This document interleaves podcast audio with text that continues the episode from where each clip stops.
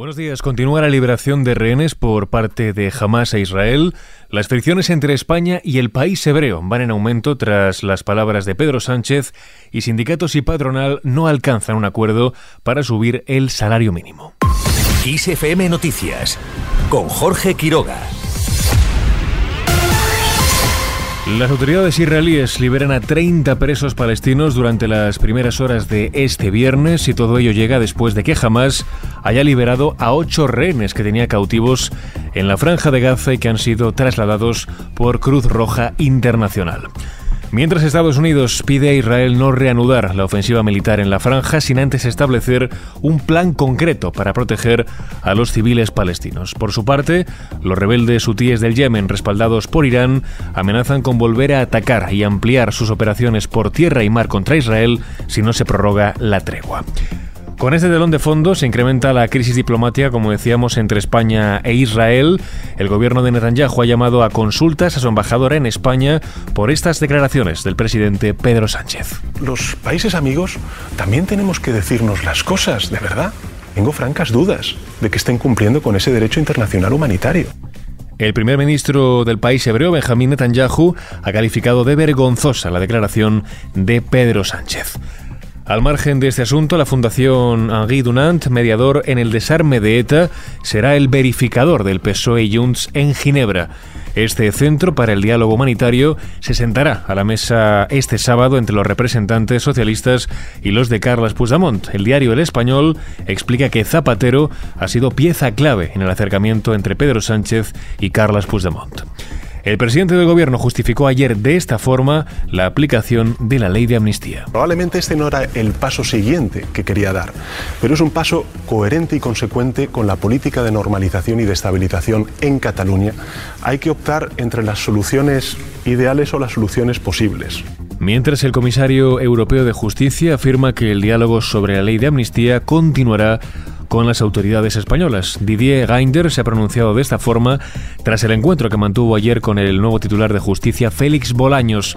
El dirigente socialista dijo que dentro de la Comisión Europea no hay preocupaciones acerca de la fortaleza del Estado de Derecho y la separación de poderes en España. Sobre esta ley de amnistía les tengo que decir que hay cero preocupación de la Comisión Europea sobre la salud y la fortaleza del Estado de Derecho y la separación de poderes en España. La preocupación de la Comisión Europea con la falta de renovación del Consejo como consecuencia del bloqueo del Partido Popular es una preocupación máxima de la Comisión Europea.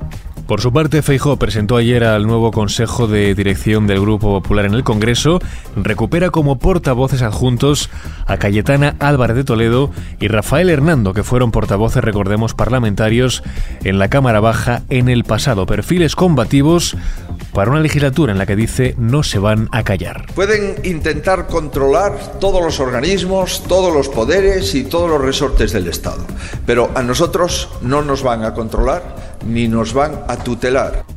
La directiva del PP en la Cámara Baja estará liderada por Miguel Tellado como portavoz, Macarena Montesinos como secretaria general del grupo y Mar González como secretaria general adjunta.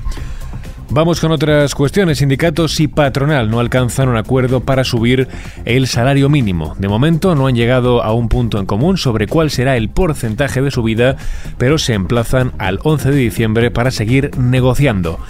El secretario de Estado de Economía, Joaquín Pérez Reyes, aseguró que mantienen su posición sobre que el salario mínimo no sea inferior al 60% del salario medio. Bueno, nosotros vamos a escuchar atentamente las posiciones tanto de las organizaciones sindicales como patronales en la mesa. El Gobierno, ya lo ha dicho la vicepresidenta en varias ocasiones, tiene muy claro que hay que seguir respetando, hay que seguir manteniendo el 60% del salario medio y que los salarios no tienen que perder poder adquisitivo. En esas variables escucharemos atentamente a los interlocutores sociales y intentaremos consensuar con ellos la cifra que cumpla todas estas exigencias.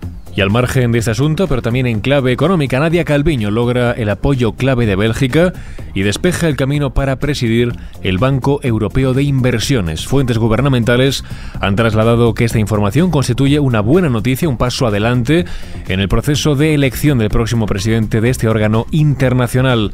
Los ministros de Economía y Finanzas de la Unión deberán ahora ratificar este nombramiento el próximo 8 de diciembre. Y terminamos este podcast con el repaso a la previsión del tiempo para este viernes. Está previsto que pase una nueva borrasca atlántica con lluvias que pueden ser localmente fuertes y persistentes y que afectarán a todo el país.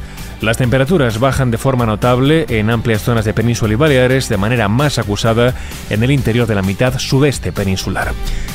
Y así lo dejamos. Antonio Alfonso Hernández estuvo al frente del control de sonido. Ya sabes que puedes seguir informado cada hora en directo en los boletines de Kiss FM. Muy buenos días.